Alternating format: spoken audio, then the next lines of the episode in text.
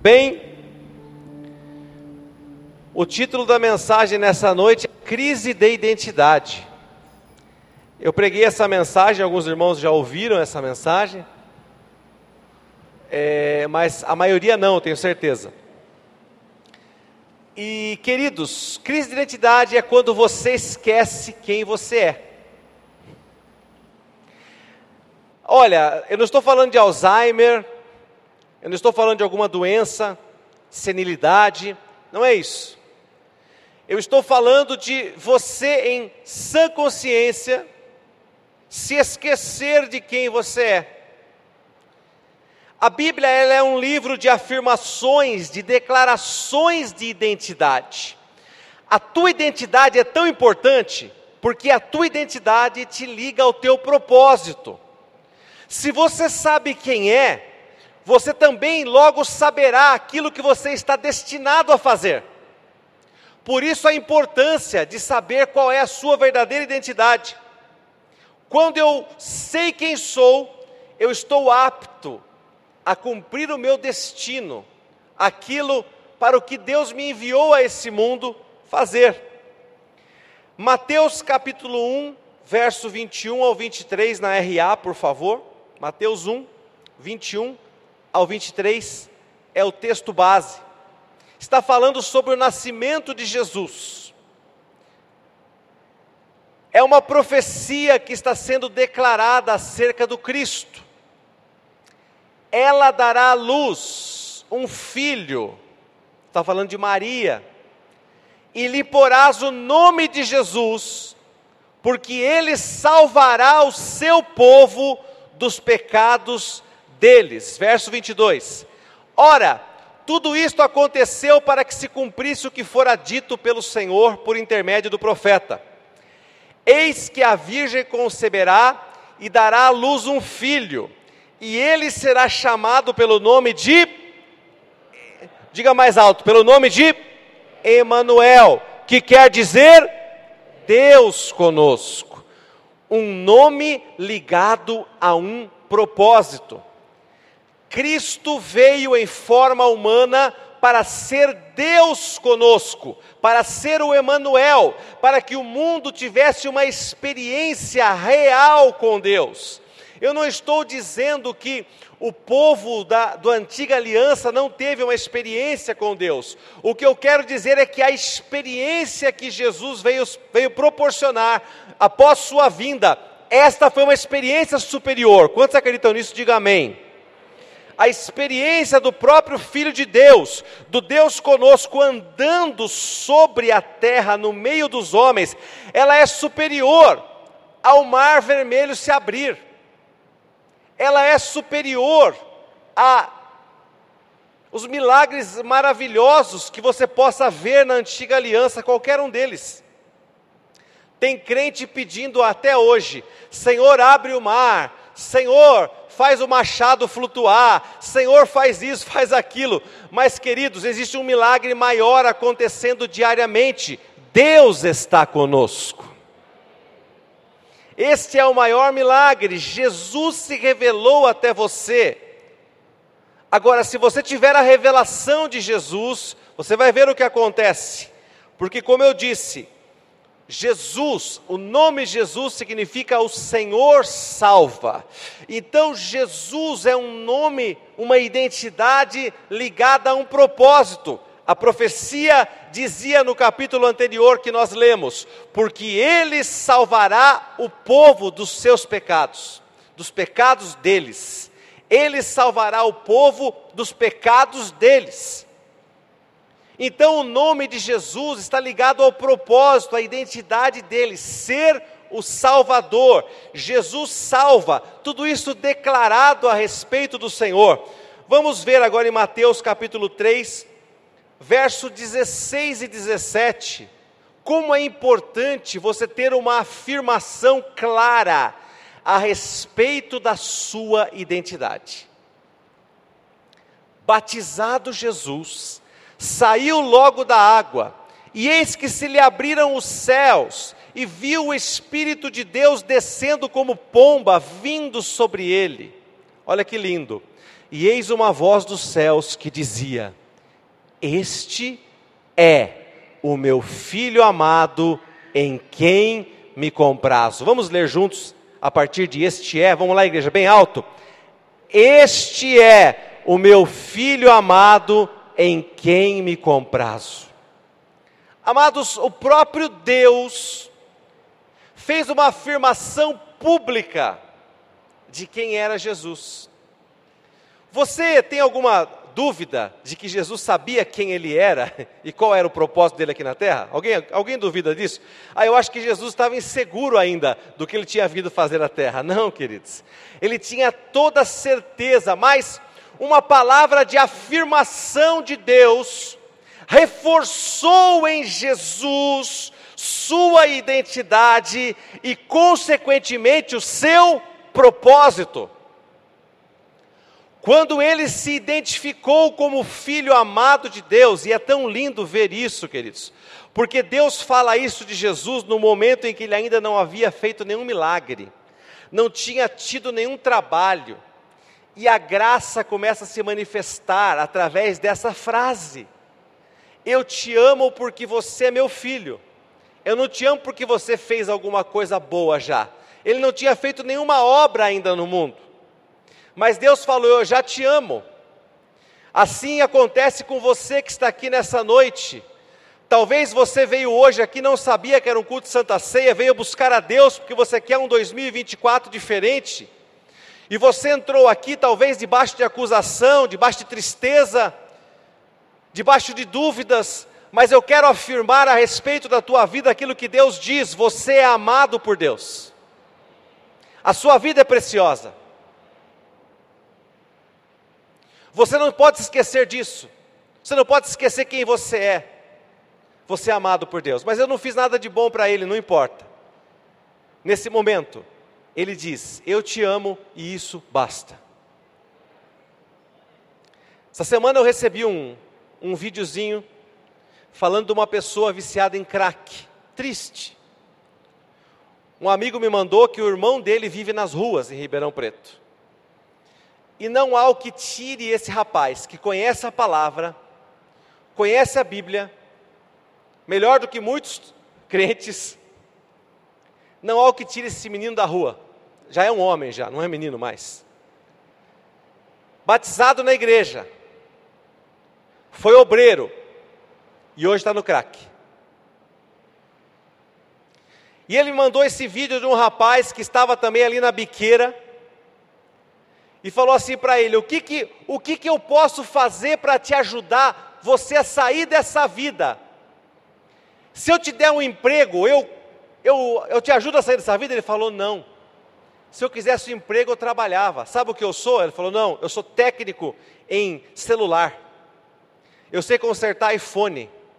Qualquer um que você colocar na minha mão, eu soldo a placa eu faço. Eu... Aí ele falou um monte de coisa lá que o pessoal comenta no vídeo. É verdade, o cara entende. Ele falou assim: meu último salário foi 8 mil reais que eu ganhava. Se eu te levar para uma clínica de reabilitação, eu te ajudo? Ele falou: não. Já saí de duas clínicas. Então como é que eu posso te ajudar? Ele falou assim: você não pode me ajudar. A única pessoa que pode me ajudar sou eu mesmo. Eu tenho que querer. Eu tenho que querer sair disso. Enquanto eu não quiser sair disso, eu não vou sair. Eu tenho profissão, eu, eu tenho casa para ir, eu tenho casa de recuperação para ir, mas eu não quero, eu prefiro a droga, eu, pre, eu preciso deixar de gostar disso.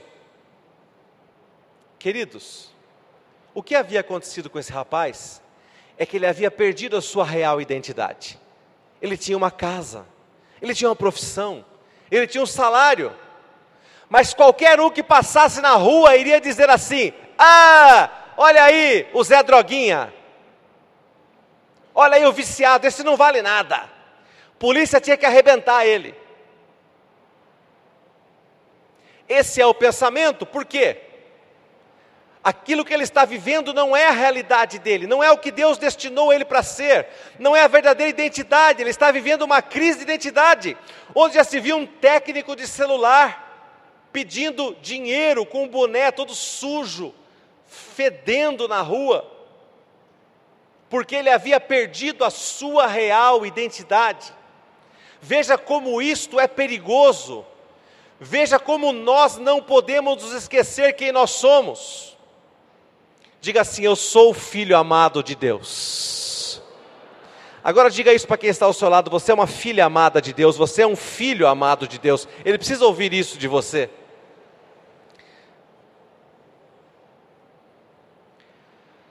Queridos, a afirmação de Deus para Jesus: Você é meu filho amado, você é meu filho, você é meu filho, você é meu filho. Aleluia! Você é meu filho. Aquilo tinha um propósito.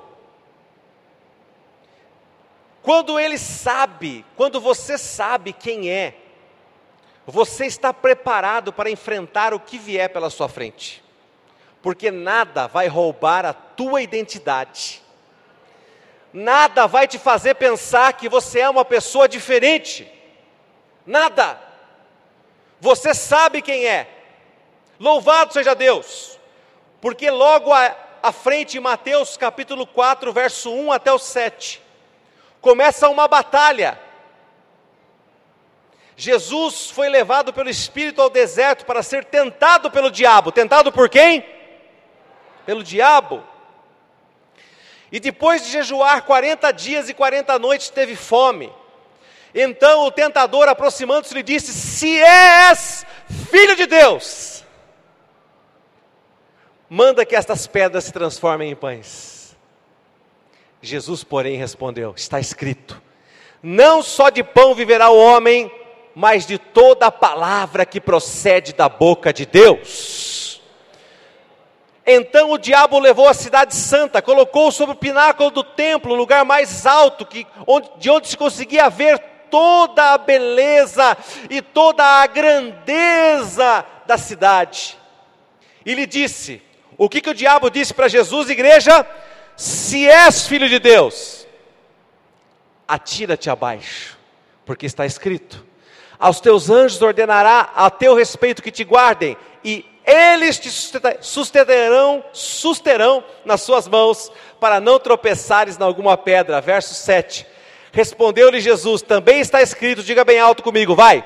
Não tentarás o Senhor teu Deus. O que é que Jesus tinha ouvido de Deus, do próprio Pai, alguns dias atrás, 40 dias atrás? Tu és o meu. E o que, que o diabo chegou falando para ele? Qual foi a primeira coisa que o diabo falou para ele? Se tu és filho. Mas Deus tinha acabado de dizer: Tu és meu filho amado. Porque o diabo tem um trabalho desconstruir identidades embaralhar mentes, transtornar pensamentos, transformar pessoas que faziam algo porque sabiam quem eram em zumbis, em pessoas que duvidam, Por isso que nós, todos nós precisamos de palavras de afirmação, mesmo que essa não seja a sua principal linguagem do amor. Mas todos nós precisamos de palavras de afirmação. Porque, queridos, um homem, quando ele fica desempregado, e ele não tem como sustentar a sua casa, muitas vezes ele se sente um inútil, ele se sente uma pessoa para baixo, diminuída, Olha, eu não sou ninguém, eu nem consigo honrar com as contas aqui de casa. Uma mulher, quando ela tem algum problema para engravidar, ela não se sente plena, ela se sente com algo faltando nela, ela se sente diminuída muitas vezes, a Bíblia mostra isso em algumas situações. É preciso mostrar para essas pessoas que elas têm valor e que a identidade que elas têm não depende das circunstâncias que elas estão vivendo.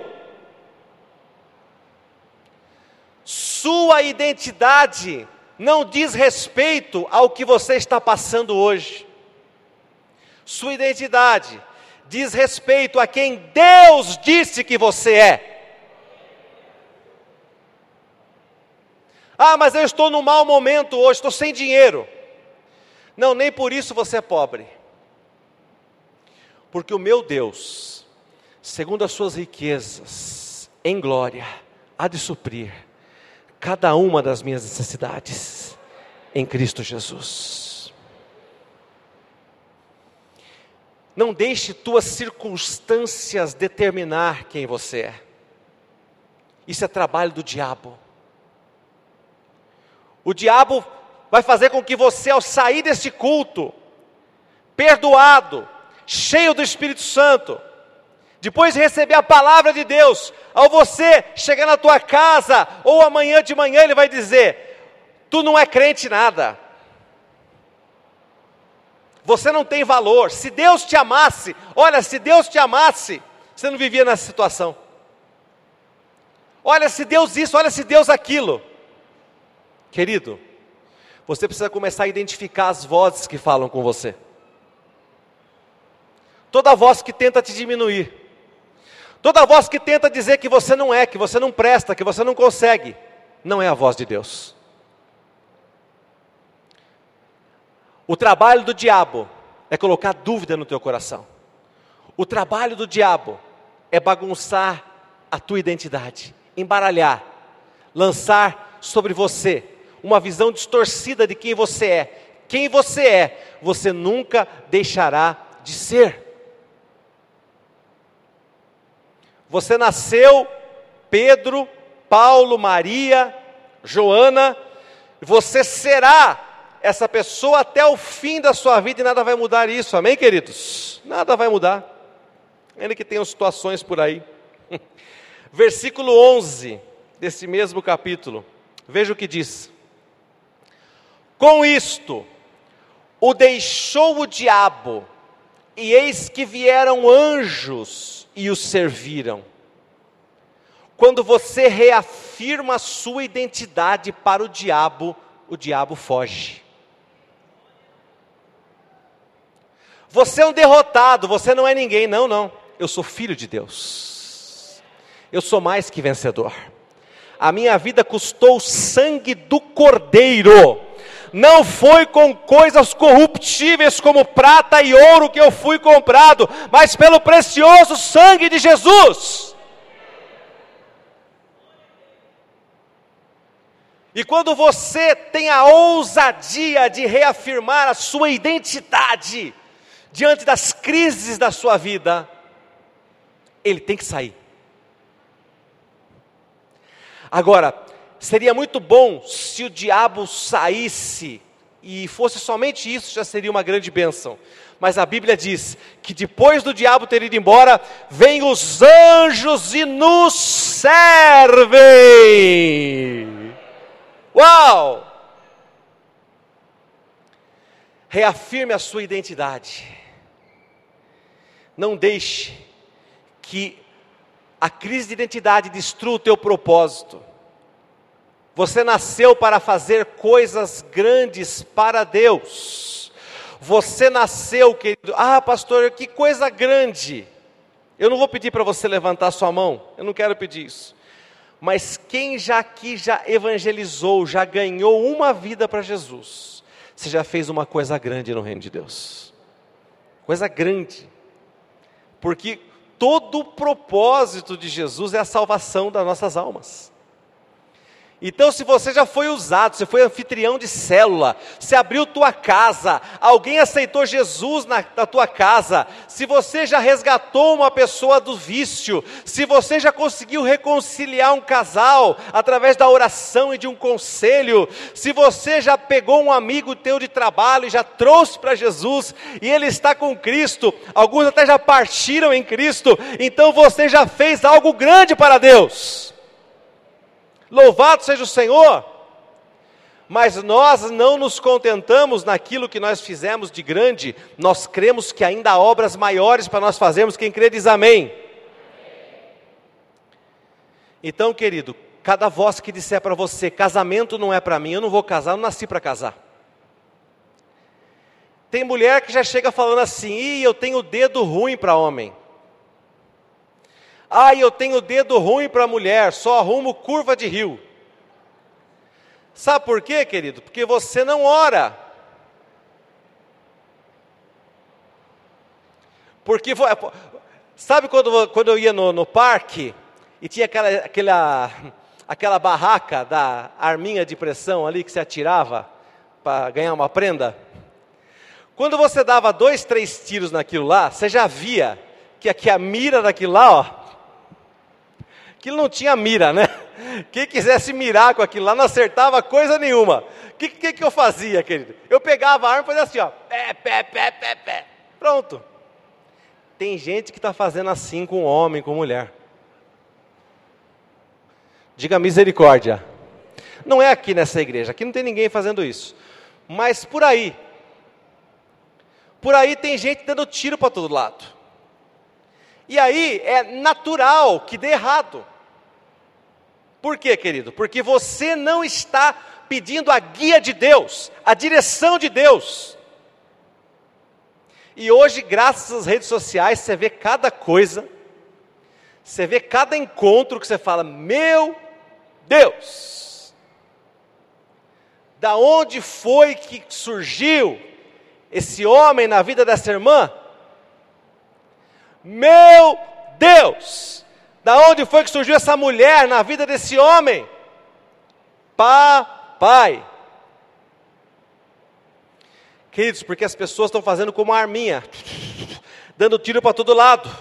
E o trabalho de Jesus na Bíblia é construir a sua identidade. Porque a tua identidade está ligada ao teu propósito. Como é que você pode se unir a uma pessoa que tem um propósito diferente do teu?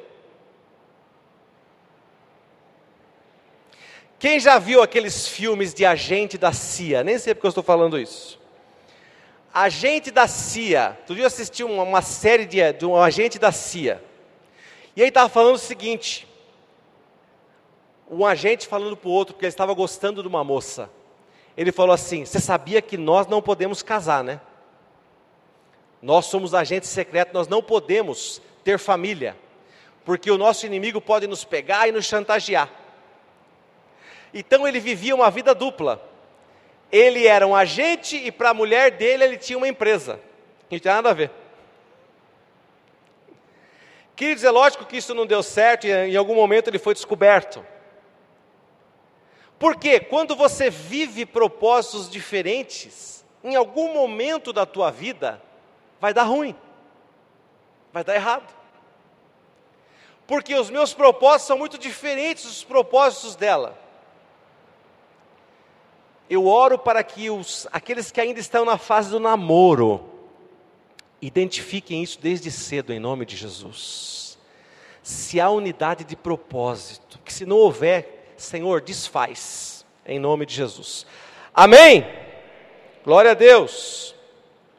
Jesus veio restaurar os nossos propósitos através da restauração da nossa identidade. Quem eu sou? Mateus capítulo 5, verso 13 identidade ligada ao propósito. Vós sois o sal da terra. Ora, se o sal vier a ser insípido, como lhe restaurar o sabor?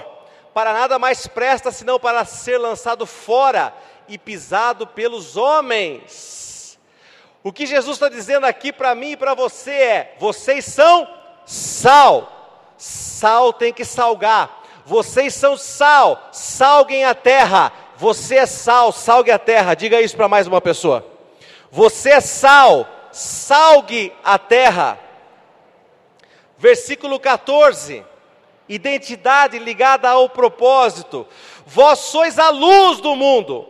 Não se pode esconder a cidade edificada sobre um monte. Você é luz. Ilumine a vida das outras pessoas.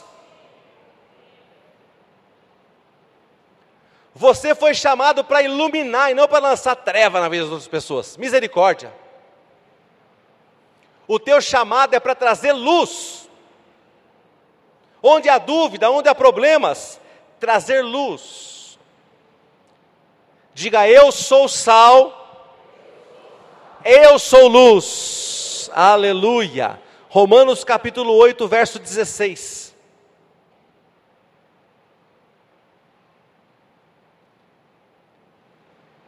Construindo ou reconstruindo nossa identidade. Eu quero que você leia comigo bem alto, porque essa é uma afirmação que você tem que fazer para si mesmo sempre, frequentemente. Vamos lá? O próprio Espírito testifica com o nosso espírito que somos filhos de Deus. Lembra do que estava acontecendo no deserto? Uma batalha para uma batalha de filiação. Você é filho de Deus, você não é filho de Deus. Você é filho de Deus, você não é filho de Deus. Eu sou, o Espírito Santo me diz: Ainda não havia esse texto, mas Jesus poderia até tê-lo criado na sua infinita sabedoria, ou citado para o diabo. O Espírito testifica com o meu espírito, o Espírito Santo testifica com o meu espírito, que eu sou filho de Deus. Quando as circunstâncias da tua vida vierem contra você, dizendo que você não é filho, que você não é filha, que você não é amado, não é amada, você vai dizer: O Espírito Santo dentro de mim diz: Eu sou filho amado por Deus. Aleluia. Reconstrua a sua identidade. A sua identidade tem um valor. Quantos aqui nasceram no estado de São Paulo, por exemplo? Quando você vai preencher um documento de maior importância, é pedido para você o quê? Uma palavrinha que se chama órgão expedidor. Que, que normalmente é isso? Quem nasceu em São Paulo? É SSP SP. Secretaria de Segurança Pública de São Paulo. Ali está dizendo que aquele RG tem uma autenticidade, porque por trás dele existe um órgão que está dizendo, ele é válido, ele é verdadeiro. Em nossa vida, nós temos um grande documento aqui na mão, a Bíblia Sagrada. A Bíblia Sagrada é o nosso RG. Aqui, queridos, está tudo que nós somos em Deus. E Deus atesta Sua palavra sobre nós. Se você não souber quem você é, você terá um problema. E se você não souber quem é Jesus, você terá um problema maior ainda. Ora, quando você pega o seu RG, você confia nele. Quantos aqui já foram parados pelos guardas de trânsito rodoviário e tinham esquecido os documentos, na época que não tinha digital ainda? Queridos, uma vez eu saí e esqueci a carteira em casa. E eu peguei rodovia, a hora que eu fui ver eu estava longe, eu bati a mão no bolso e disse, estou sem documento do carro e sem o documento pessoal. E se a polícia me para? Vão me guinchar até eu explicar, ser multado. Queridos, eu me senti praticamente nu naquele momento. Tudo por causa do quê?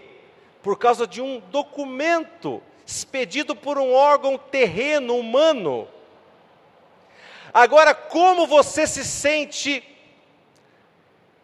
se você não estiver cheio da palavra de Deus?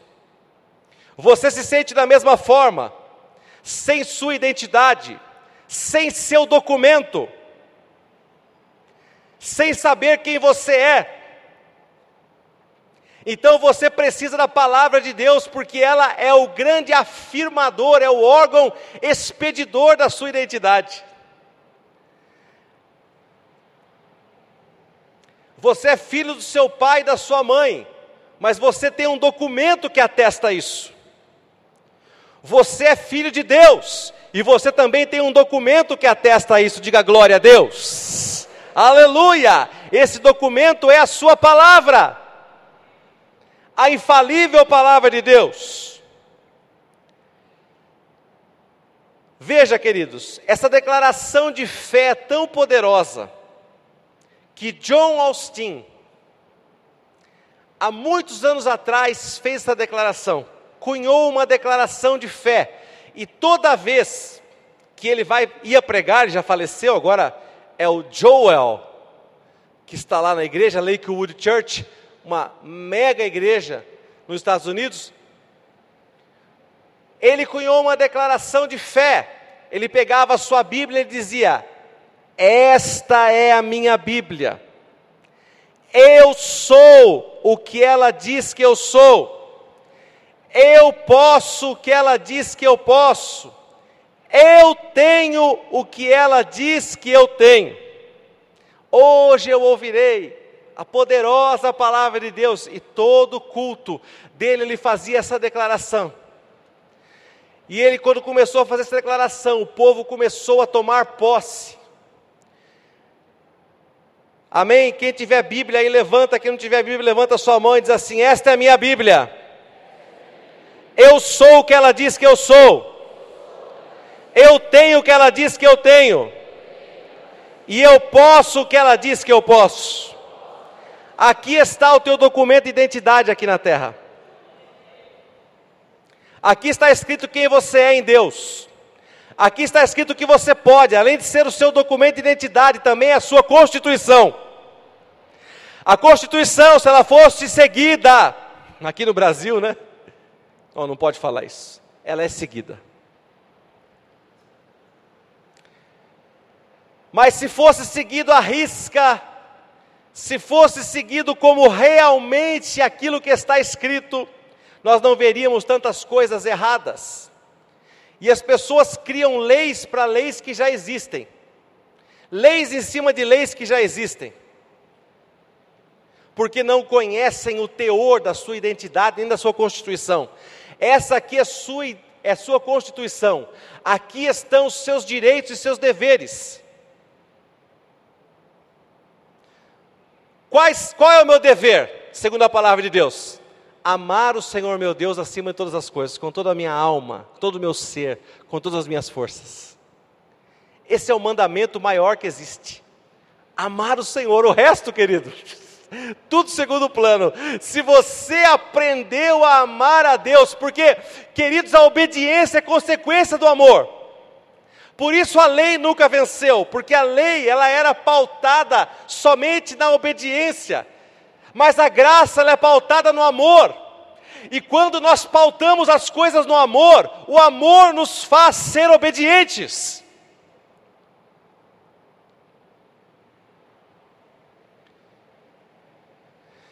Se você, homem, não traz sua esposa porque Deus não quer, ok, mas eu quero dizer que você não está totalmente certo.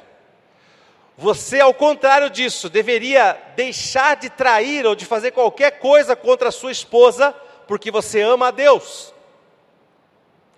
Eu amo a Deus, portanto eu não posso defraudar a minha esposa, eu não posso enganá-la. Eu amo a Deus, então eu não posso roubar o meu irmão. Quando eu entendo, queridos, que a graça é maior do que a lei, e a graça ela é baseada no amor, então eu consigo vencer qualquer situação. Mas quando eu quero obedecer as coisas debaixo da lei, me faltam forças no caminho. Por isso, Deus quer que você esteja no dia de hoje recebendo mais da sua graça e mais da sua identidade. Quantos querem receber mais da graça do Senhor? Digam amém. Quantos querem mais saber mais sobre sua própria identidade? Digam amém. Então leia a Bíblia. Você tem um plano ali que nós estamos entregando na entrada. Todo ano que começa, você fala: esse ano aqui eu vou ler a Bíblia. Já furou já. Já foi terça, quarta, quinta. Os dias são corridos. Ontem eu fui ler a Bíblia, a minha porção do plano, ontem, onze e meia da noite. Quase deu errado. Quase eu perdi um dia. Mas eu falei, Jesus, eu tenho um compromisso com a tua palavra, eu tenho um compromisso. Quando a gente tem um compromisso, a gente não falta em compromisso. Você não falta no teu trabalho, porque se você faltar, você vai ser despedido. Você não falta, você não fura com os seus amigos, porque você vai ser mal visto por eles. Você procura cumprir com a sua palavra, porque você não quer tomar a fama de pessoa que não tem palavra. Mas quando você empenha algo diante do Senhor, você precisa ser mil vezes mais zeloso em cumprir. Empenhe-se em conhecer a palavra de Deus, prosseguirei, eu andarei, conhecendo os teus caminhos, meu Pai, eu não vou desistir nem um dia.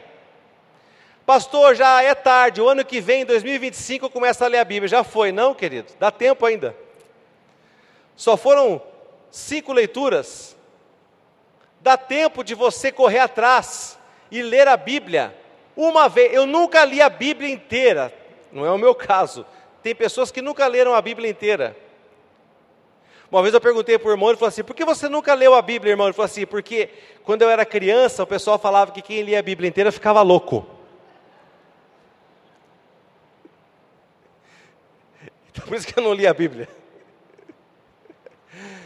Queridos, louco fica quem não conhece a palavra de Deus. Quem conhece a palavra de Deus fica em sã consciência. Quem nós somos? 1 Pedro 2,9. Está escrito aqui tua identidade, quem você é. Eu quero que você leia bem alto junto comigo, por favor, está no telão. Vamos lá? Vós, porém, sois raça eleita, sacerdócio real, nação santa, povo de propriedade exclusiva de Deus, a fim de proclamardes as virtudes daquele que vos chamou das trevas para a sua maravilhosa luz. Uh! Glória a Deus! Este versículo define identidade e propósito. Vós sois raça eleita, sacerdócio, nação, povo, com um propósito, a fim de proclamardes as virtudes daquele que vos chamou das trevas para a sua maravilhosa luz. Identidade e propósito completamente unidos, ligados. Você sabe quem você é, logo você descobre o que você tem que fazer. Eu sei que eu sou raça eleita, eu sei que eu sou sacerdócio real. Tem gente pedindo até hoje para Deus dar o dom de cura, mas nunca impôs as mãos sobre o enfermo. Deus, me dá o dom de cura, meu pai. Me dá o dom de cura, me dá o dom. O que você está esperando para saber se você tem o dom de cura ou não? Você já começou a orar pelas pessoas?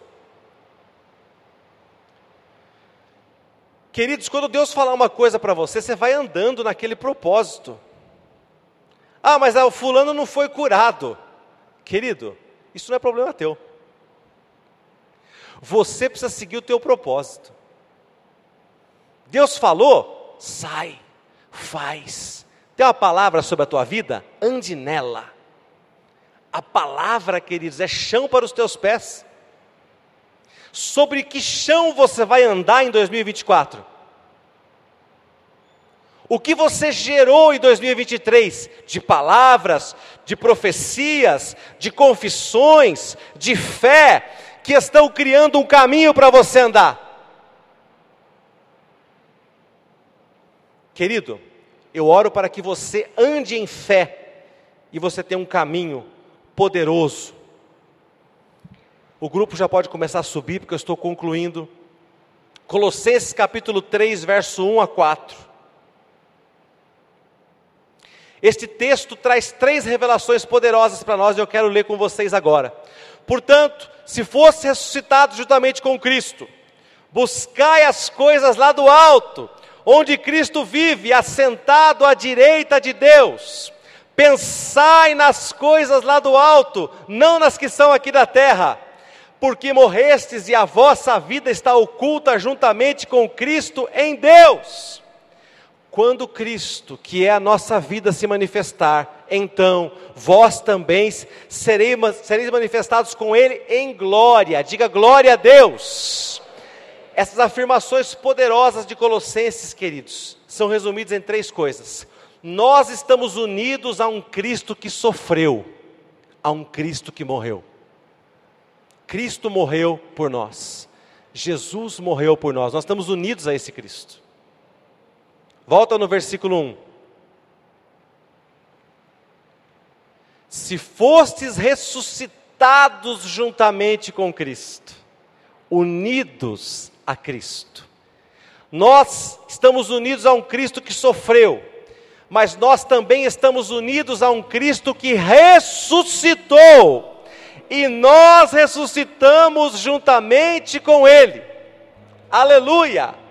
Por isso agora nós temos uma nova identidade, onde as coisas do céu têm que ser mais importantes que as coisas da terra. Você está perturbado por, por aquilo que você tem ou deixa de ter aqui na terra? Eu quero te dizer, querido, importa mais saber se o teu nome está escrito no livro da vida. A tua grande alegria precisa saber se você tem Jesus. E se a trombeta soar hoje, você vai subir com ele. Isso é o mais importante. Nós estamos unidos a um Cristo que sofreu, nós estamos unidos a um Cristo que ressuscitou, nós estamos unidos a um Cristo que está à direita de Deus. Aleluia! Aleluia! Estamos unidos a um Cristo que está à direita de Deus, por isso precisamos saber quem é Jesus, precisamos saber quem somos nós, qual é a nossa condição diante de Deus. Nessa noite de Santa Ceia, queridos, eu me lembrei de uma canção antiga lá do, do Curiacos, aquele grupo portu, dos portugueses, que dizia justamente isso. Nós não vamos tocar porque essa música é, é bem antiga, mas talvez vocês não lembrem. Mas essa música diz: há quatro coisas que você precisa saber. Quatro coisas. E se você souber essas quatro coisas, resume o evangelho todo. A primeira, Romanos capítulo 3, verso 23. Todos pecaram e estão separados da glória de Deus e precisam da glória de Deus. Todos pecaram. Aqui dentro dessa igreja não existe uma pessoa que não tenha pecado. Entenda bem o que eu estou dizendo. Não é uma pessoa que está em pecado, é uma pessoa que pecou um dia na sua vida. Mas se por acaso você estiver em pecado, você veio para um lugar onde os seus pecados serão apagados, porque a glória do Senhor está aqui. O sangue de Jesus está aqui, o sangue dele cobre uma multidão de pecados. Então, essa é a primeira coisa, todos pecaram, queridos. Quem é você? Você é maior que eu? Não, você, peca, você pecou também. E eu sou maior que você porque eu sou pastor? Não, também já pequei. Então, diante de Deus, querido, ninguém vai pegar fila preferencial. Nem você, irmã, que já tem 90 anos.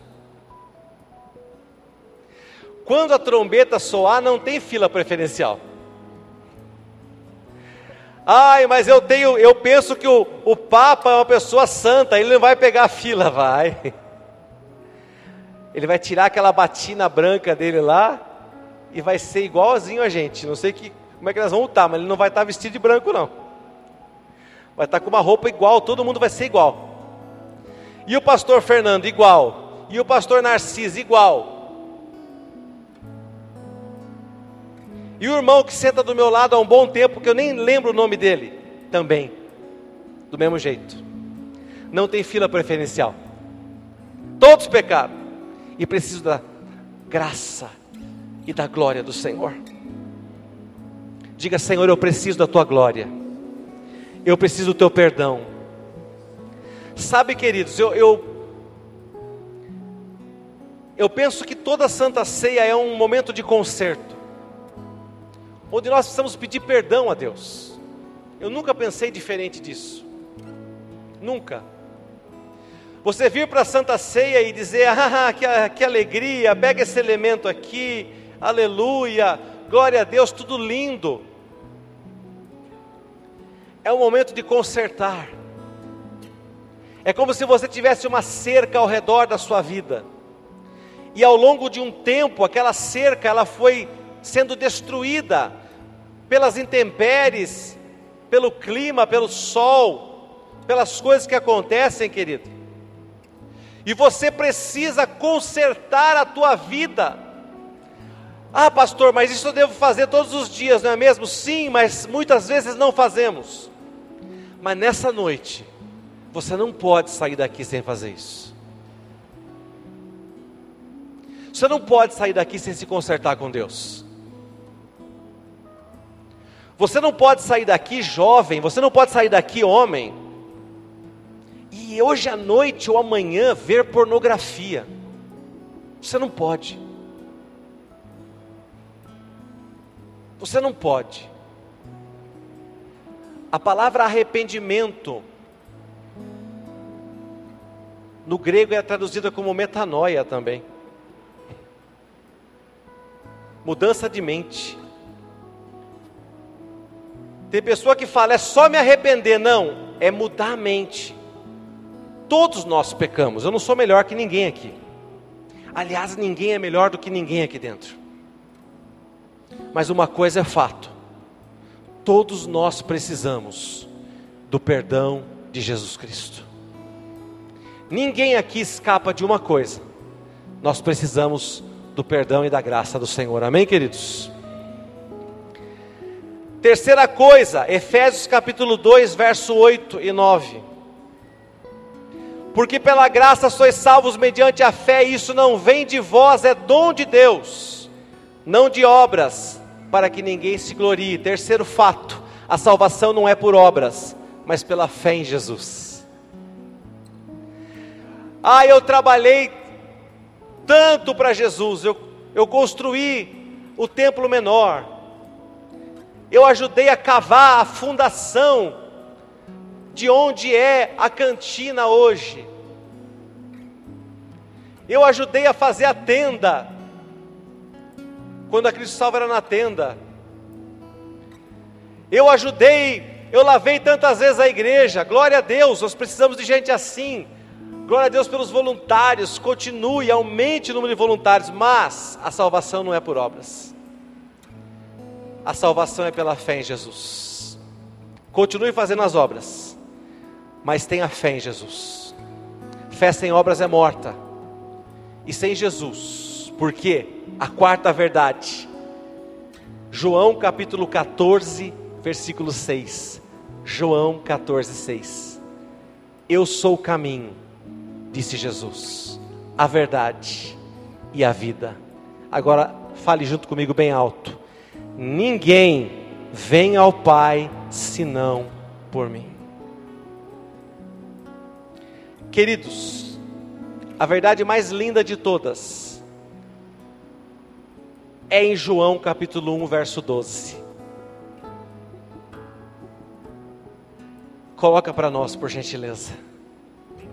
Mas a todos quantos o receberam, deu-lhes o poder de serem feitos filhos de Deus, a saber, aos que creem no seu nome. Cristo salva, Jesus salva.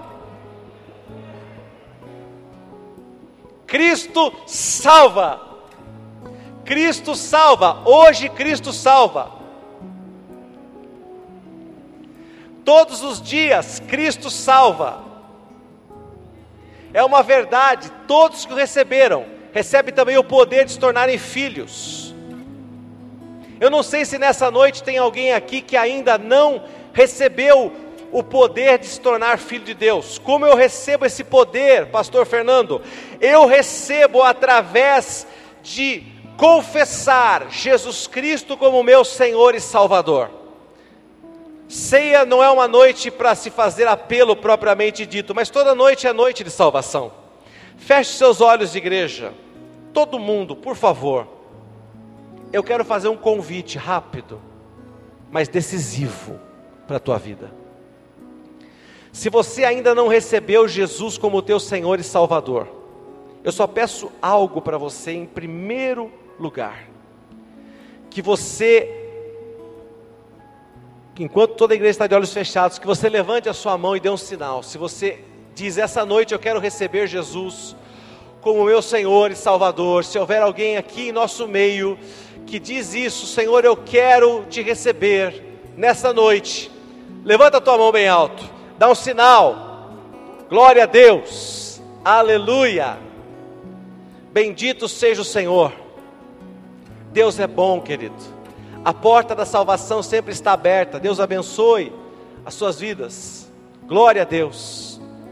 Amados, quando nós recebemos o Senhor Jesus, nós recebemos a graça e o poder de nos tornarmos filhos de Deus. A saber, os que creem no seu nome. A palavra do Senhor conta em 1 Coríntios capítulo 11, verso 23, que na noite em que ele foi traído, na noite em que Jesus foi traído, e agora eu quero que você pegue aí o seu kit ceia, e se houver alguém que não tem o kit ceia na, na sua mão aí, levante a mão bem alto, que um assistente irá até você e vai te entregar. Tem algumas pessoas ali que não têm, olha. Na galeria também, levante bem alto a tua mão, que Deus abençoe a tua vida. Na noite em que ele foi traído, ele tomou o pão, verso 24, e tendo dado graças, o partiu e disse: Isto é o meu corpo, que é dado por vós, fazer isto em memória de mim. Abra com cuidado esta embalagem e retire esse símbolo do corpo de Cristo. Amados de olhos fechados, nas tuas mãos está este elemento que simboliza o corpo de Cristo. Este corpo foi partido por você. A Bíblia diz: todo aquele, o Senhor Jesus disse, que come da minha carne, tem vida em si mesmo. Essa palavra vida é Zoe, a vida de Deus, a vida plena. Todo aquele que come da minha carne tem Zoe em si mesmo. Eu recebo a vida de Deus ao comer este elemento que simboliza o corpo de Jesus. O que mais aconteceu naquela cruz Naquela cruz, este corpo levou todas as minhas enfermidades. O castigo que me traz a paz estava sobre ele, e por suas chagas eu fui curado. A Santa Ceia do Senhor também é um momento de cura. Porque se você crer que ao receber o corpo de Cristo em tua vida, a vida de Deus está entrando no teu corpo, logo estará entrando saúde no teu corpo estará entrando vida abundante no teu corpo, estará entrando paz na tua vida. O castigo que nos traz a paz estava sobre ele. Quando nós somos um com ele, aquilo que ele conquistou na cruz vem sobre nós. A ceia não é neutra. Por isto que o Senhor nos mandou examinar através dos seus servos. Não tome a ceia de qualquer maneira mas examine-se a si mesmo. Se há algo que você quer falar com o Senhor nesse momento, fale com Ele. Não precisa falar em voz alta, fale em voz baixa. Mas se você diz, Senhor, nessa noite eu preciso me consertar com o Senhor, eu não quero participar deste corpo de maneira indigna. Senhor, perdoa os meus pecados, perdoa as minhas falhas as minhas palavras. Senhor, eu quero que este corpo traga vida. Senhor, eu rejeito agora a enfermidade no meu corpo. Eu rejeito agora tudo aquilo que faço com o meu corpo e não te agrada.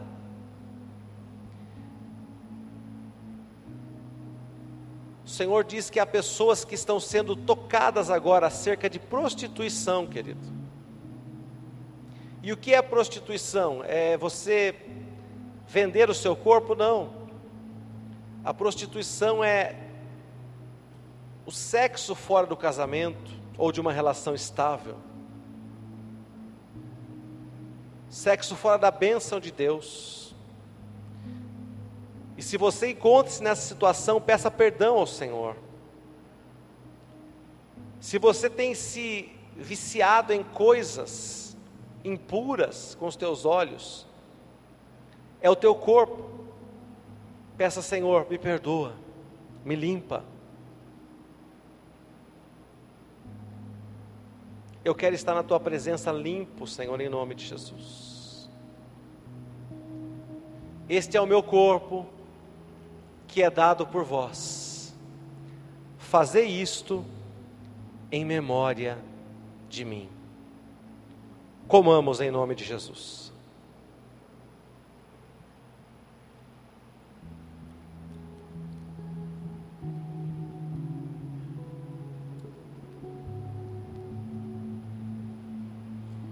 Com cuidado, abra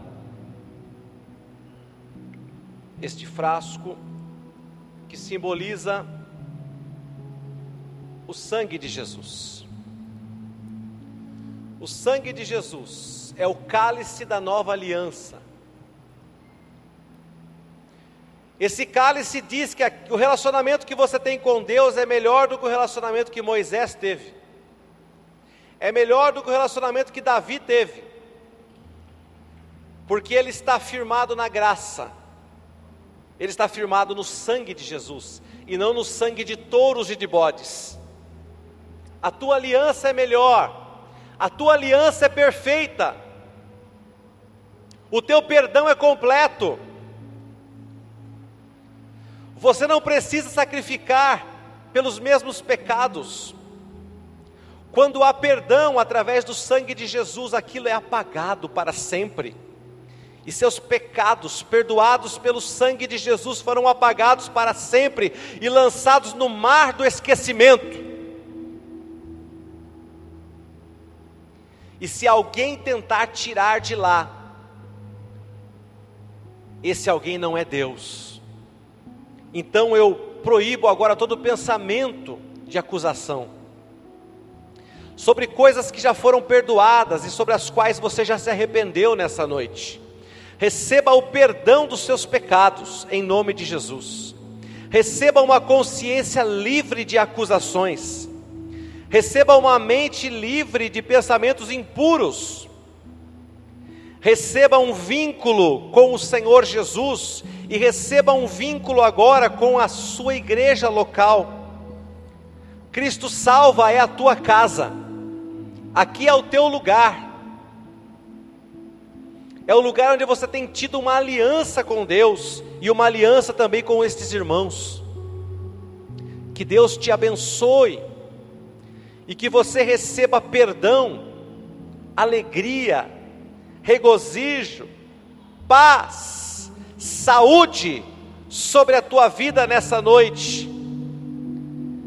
Levante esse cálice na altura da sua boca, o mais alto que você puder aí e diga: Senhor, este é o cálice que representa a nova aliança que eu tenho contigo.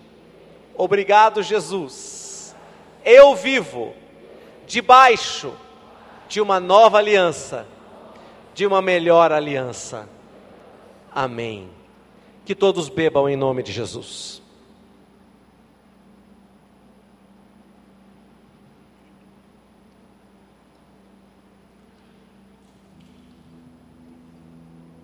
Quantos se alegram em Deus? Fiquem em pé.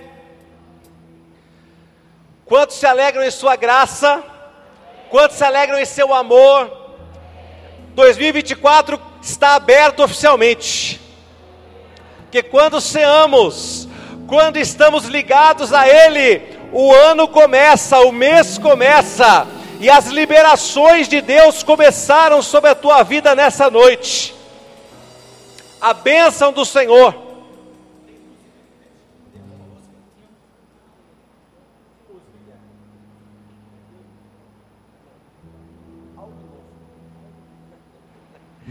Queridos, eu vou, vou, cantar uma música agora que não é, não é de ceia, e nenhum cântico de pós-ceia também. Mas como eu falei que o ano começou, eu quero que você levante as suas mãos e comece a pedir algo novo para Deus. Vem me visitar hoje aqui. Quero conhecer mais de ti. Espírito vem, Espírito vem, Espírito Santo. Espírito vem, Espírito vem, Espírito Santo. Peça para Ele. Eu quero viver algo novo faz meu coração arder de novo, fazendo todo medo desaparecer, trazendo sobre mim um novo amanhecer. Eu quero viver algo novo, aleluia! Vem! Vem me visitar hoje aqui. Está começando o ano. Eu quero conhecer mais de ti. Peça alto! Espírito vem, Espírito vem, Espírito Santo. Espírito vem, Espírito vem, Espírito Santo. Espírito! Espírito vem, Espírito vem, Espírito Santo. Espírito!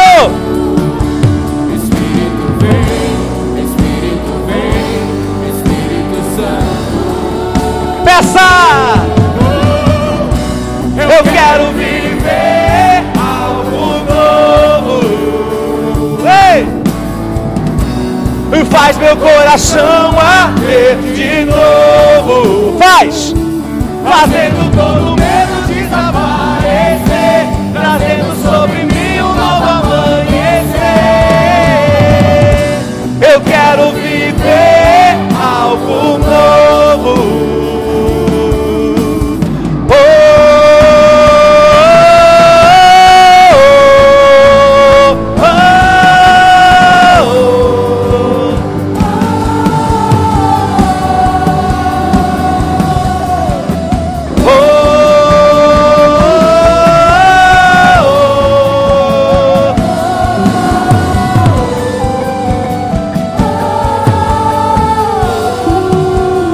mãos assim, ó. Santo Espírito desce como fogo, Santo Espírito desce como fogo, incendeia, incendeia. Santo Espírito desce como fogo, Santo Espírito desce como fogo, incendeia, incendeia. Santo Espírito desce como fogo, Santo Espírito desce como fogo, incendeia, incendeia.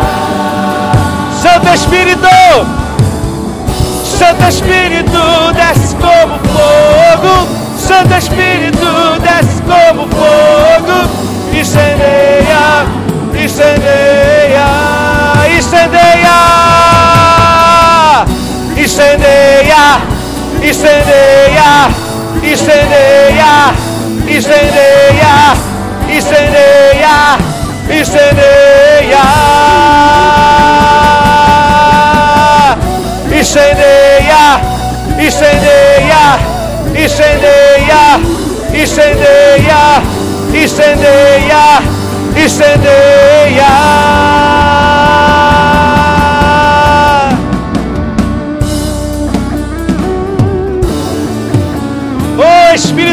Santo. Ore em línguas. Encha-se do Espírito Santo. Encha-se do Espírito Santo. Chore brandane karalamachas, cerebrou balabaiandane karalamachas. Encha-se do Espírito Santo.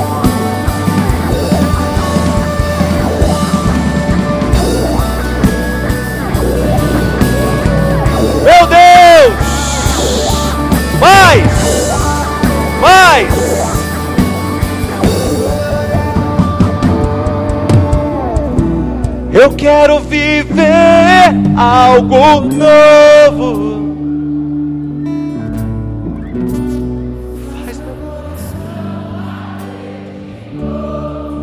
A última vez, vai? Eu quero.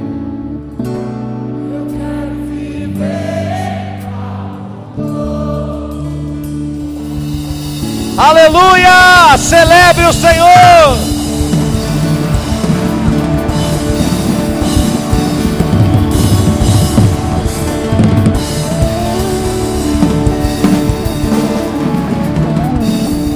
Aleluia!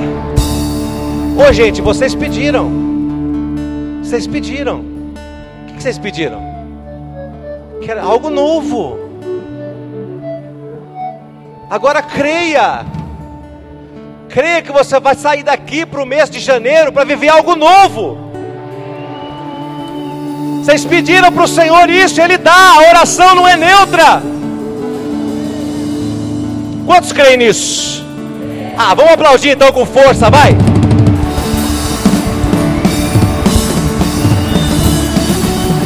Aleluia! Oh Deus! Algo novo, Senhor. Glória a Deus. Aleluia, queridos. Amanhã, 19 horas, celebraremos novamente a Santa Ceia do Senhor. Vai ser uma noite linda, eu tenho certeza disso. Como todas as noites de Santa Ceia são lindas e maravilhosas. Cantina não voltou ainda, então não temos cantina hoje, gente, já avisando você. Acho que semana que vem deve voltar, não é? Amanhã, 19 horas, Santa Ceia. Segunda-feira, presta atenção no recado que quero te dar. Tem encontro aqui marcado. Estarei aqui pregando o tema Encontre seu lugar em 2024. Amados, esse tema é porque o tempo e a oportunidade ela acontece para todos. Esse é o versículo que eu vou falar sobre ele. Mas você vai receber de Deus a capacitação para estar na hora certa, no lugar certo. É disso que vamos falar. A tua prosperidade depende de você estar na hora certa, no lugar certo. Saiba disso. E é disso que nós vamos falar. Segunda 19:30, imperdível, ali no templo menor eu te espero você é empreendedor, você é trabalhador, você quer crescer em 2024, você que está desempregado, venha ouvir uma palavra de fé a respeito da vida profissional, que vai ser uma grande bênção. Queridos, quantos gostaram da nossa cantata de Natal? Diga amém. Uh! A hora tão esperada chegou. Abertas inscrições para novos coralistas. Uh! Muita gente queria entrar ao longo do ano, mas não dava, tinha uma cantata rolando. Então agora chegou o momento, querido. Você falou, ah, eu, eu queria estar no coral, eu queria estar cantando. Agora é a tua hora. Como é que você vai fazer?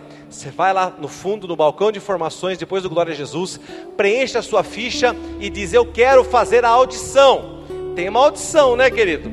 Mas não é nada, né? Não é um bicho de sete cabeças, não. Não é, querido? Se você canta afinadinho no chuveiro, pode ser que você tenha boa chance de passar, não é? Agora, se nem no chuveiro você consegue se ouvir bem, então aí não tem jeito, né? Mas se você canta afinadinho ali no chuveiro, vem fazer um teste, querido. Não fica passando vontade, não. A igreja é democrática, tem lugar para todo mundo. Depois fala assim. Aí chega em novembro, a pessoa fala assim: Como eu faço para entrar no coral? Não é? Aí você fala: Poxa, irmão, agora, jura que você quer entrar agora? Não é? Então entra que dá tempo de você participar da cantata de Páscoa, que está aí já. Então, corre lá atrás, preenche, mostra o seu talento, querido. Mostra seu, não esconde o seu talento, não, hein? Jesus vai voltar e vai ouvir a tua voz. Teus irmãos, você vai na célula, irmão. Você canta bem assim, irmão? O que você está fazendo que você não foi para o coral ainda? Não é? O irmão se revela na célula, canta afinado, canta alto tem que estar louvando o Senhor ali com a gente. Amém, queridos? Glória a Deus. Mais algum recado, meus amados? Tudo certo? Semana já, culto da vitória já voltou, né? Glória a Deus. Segunda edição do culto da vitória de 2024, quinta-feira agora, poderosíssimo. E vem aí o nosso evento de carnaval. Não é mais acampamento, não, viu, queridos? Vamos mudar o nome. Brevemente vocês vão receber um novo nome do nosso evento aí né, que ocorre durante o carnaval, porque senão fica falando acampamento, não é acampamento. E não é de carnaval também, não é? Então vai ter um nome esse evento, nós vamos passar a chamá-lo, pelo menos esse ano, com esse nome aí, vamos ver o que Deus tem para nós. Mas eu quero dizer para vocês que já tem preletores abençoados, pastor Klebe Francisco estará conosco, uma grande bênção. Diego Perencim, queridos, um ministro louvor, também uma, uma, graça. Lucas Teodoro, menino que Deus tem usado muito para trazer a palavra nas escolas, evangelizar, estará pregando aqui.